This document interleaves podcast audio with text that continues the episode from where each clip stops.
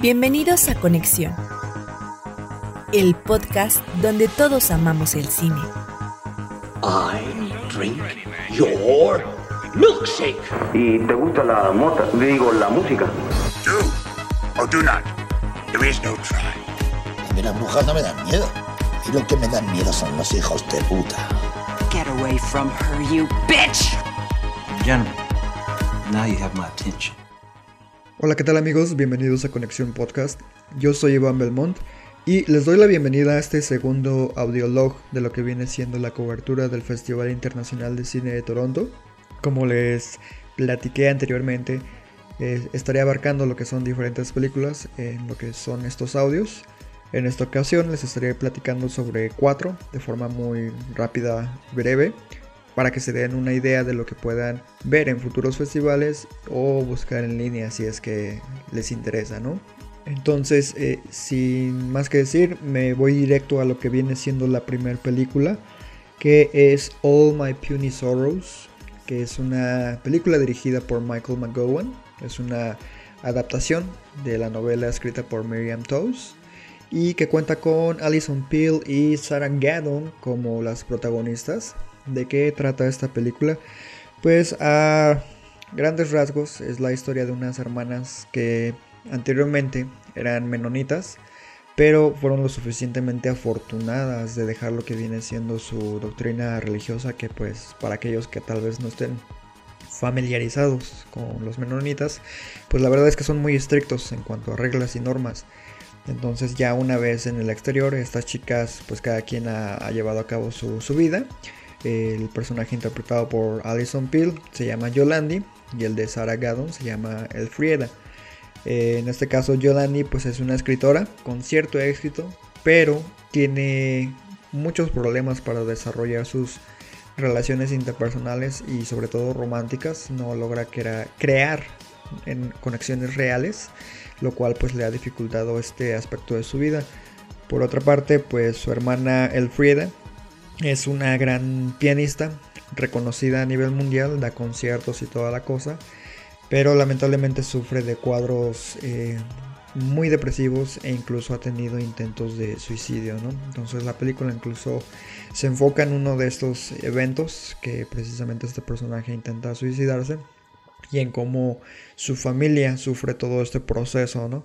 Eh, también se hace mucho énfasis en lo que viene siendo el, lazo familiar y fraternal entre estas dos chicas. Y pues se trata de crear una sensación como muy emotiva y personal con, ambos personajes. La verdad es que eh, sí logra manejar con cierta certeza lo que es la presentación de la alegría y la tristeza dentro de la vida. las protagonistas creo que hacen un trabajo más que decente. Pero el, guion en este caso no es lo suficientemente fuerte eh, para plantear probablemente lo que sí se especifica en la novela, ya que no la he leído, no puedo hablar de ella. Pero se queda en una película un, tanto corta, muy, del estilo que vemos usualmente en este tipo de festivales, independiente al fin y al cabo, pero de ese que no, no logra trascender más allá de su propia exhibición. Entonces, eh, es buenas secas, pero no, no brilla, no es excelente, ¿no? Entonces, si tienen interés por verla, pues seguramente la encontrará en video on demand en algún momento. Eh, pero realmente pues no se estarían perdiendo nada si deciden saltársela. La siguiente película de las que les voy a platicar pues es un, tanto similar. se llama The Guilty. Es un remake de una versión danesa de hace algunos años, que yo de hecho tuve la oportunidad de ver en cines y la disfruté bastante. En esta ocasión esta adaptación viene por parte de eh, dos figuras que son un, tanto importantes dentro de Hollywood. El primero es Nick Pixolato, este director y escritor que nos trajo lo que es True Detective, una serie de HBO que probablemente conozcan. Eh, donde brilla precisamente lo que es la primera temporada que cuenta con Matthew McConaughey y Woody Harrelson, que es en mi opinión la única que realmente vale la pena de esa serie de antología. Y aquí el director es eh, Antoine Fuqua, a quien probablemente recuerden por trabajos como El Rey Arturo o incluso pues, su fama más famosa es Día de Entrenamiento con Denzel Washington y Ethan Hawke. Eh, aquí pues la película aborda la misma trama que, el filme original. Como les había comentado pues es, un remake. De Guilty nos narra la, historia de un oficial de policía que por ciertas cuestiones está fuera de calle. No está trabajando en este momento en las calles y se encuentra eh, trabajando como agente telefónico, de esos que responden las llamadas de emergencia del 911. Y la verdad es que aquí la película que es protagonizada por Jake Gyllenhaal, pues si no has visto la película original, probablemente te enganche. La verdad es que está bien hecha, tiene buena manufactura. Aunque a decir verdad, siento que Jake Gyllenhaal está un poco eh, exagerado en sus manerismos. Eh, esto comparándolo obviamente con, la película original, que todo es un poco más contenido hasta que llega a su punto climático. Eh, la película, pues, como les comentaba, después de que este caballero está en lo que es el despacho del 911, pues responde una llamada de lo que parece ser un, secuestro, ¿no? Entonces, dentro de sus posibilidades y limitaciones, trata de encontrar a la persona que, que está siendo secuestrada y vemos también cómo se desarrollan todos sus conflictos personales, ¿no? Van saliendo poco a poco a flote, sus frustraciones, etc. La película acaba de mencionar se desarrolla en un mismo espacio, no, no cambia de, escenario, más que ahí en unos breves segundos donde el director Antoine Foucault hace ligeramente trampa. Pero eh, pues es una película que próximamente van a poder disfrutar a través de Netflix.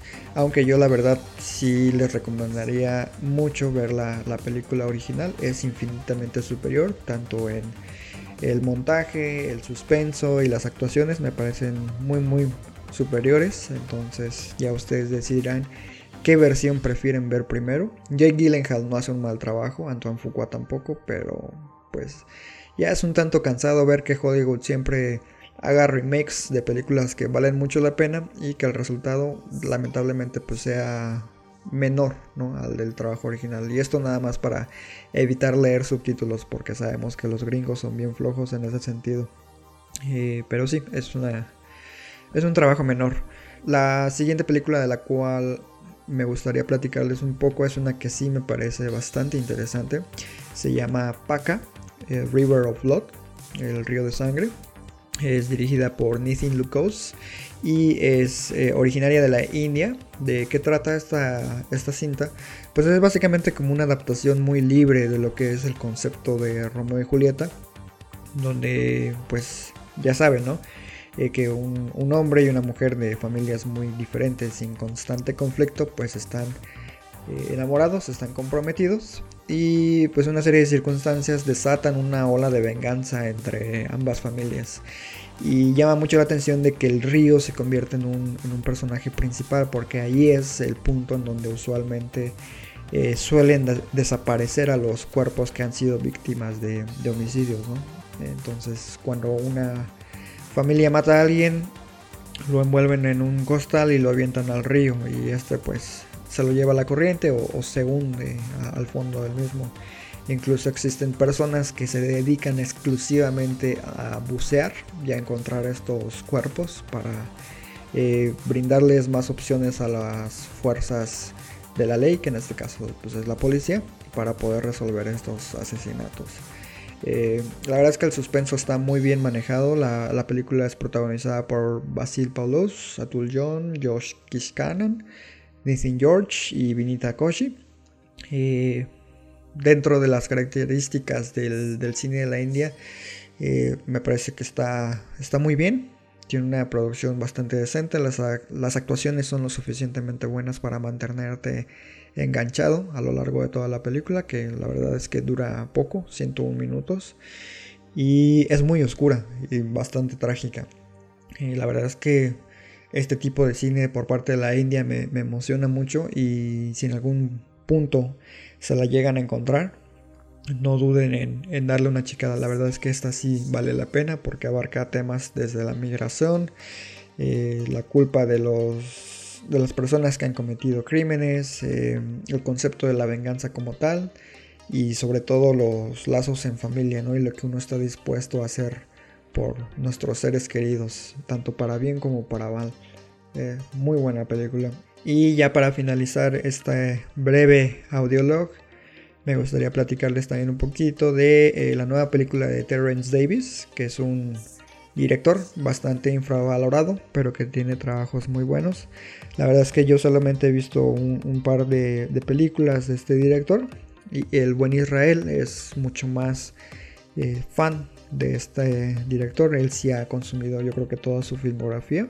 Y esta película de la que igual estoy hablando pues se llama Benediction, que viene siendo una película de época y que eh, adapta o que se puede decir que es una biopic del poeta inglés Siegfried Sassoon, que pues no sé si estén familiarizados con su poesía, la verdad es que yo no lo estaba tampoco, pero aparentemente pues era una figura muy emblemática en la época de la Primera Guerra Mundial, ya que él llevó a cabo la creación de diversos poemas que criticaban la crueldad y brutalidad de este evento bélico.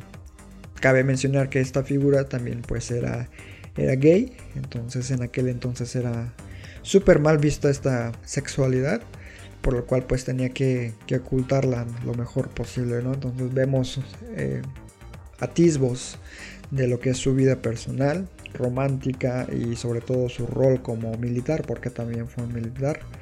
Eh, la película no es fácil de consumir, tiene un ritmo lento. Puede ser que muchos resulten eh, aburridos con, este tipo de película debido al estilo, no porque sea mala. Eh, pero si haces el compromiso de seguir la historia y ser testigo de lo que este personaje sufre a lo largo del filme, la verdad es que resulta ser una experiencia muy emotiva y poética. La verdad es que cada diálogo está perfectamente cuidado, las actuaciones son minimalistas, pero están muy muy bien dirigidas por parte de Terence Davis. El, elenco pues lo protagoniza Jack Loudon, eh, Peter Capaldi, que son el mismo personaje pero en distintas épocas. Lo complementan Gemma Jones, Ben Daniels, Kate Phillips, Simon Russell, eh, Jeremy Irvine, Geraldine James y aparte pues el trabajo cinematográfico de Nicola Daly creo que está muy bien, retrata muy bien la época. La edición, les digo, pues el montaje eh, tiene su estilo, es de Alex McKee, está muy bien dentro de lo que nos están contando.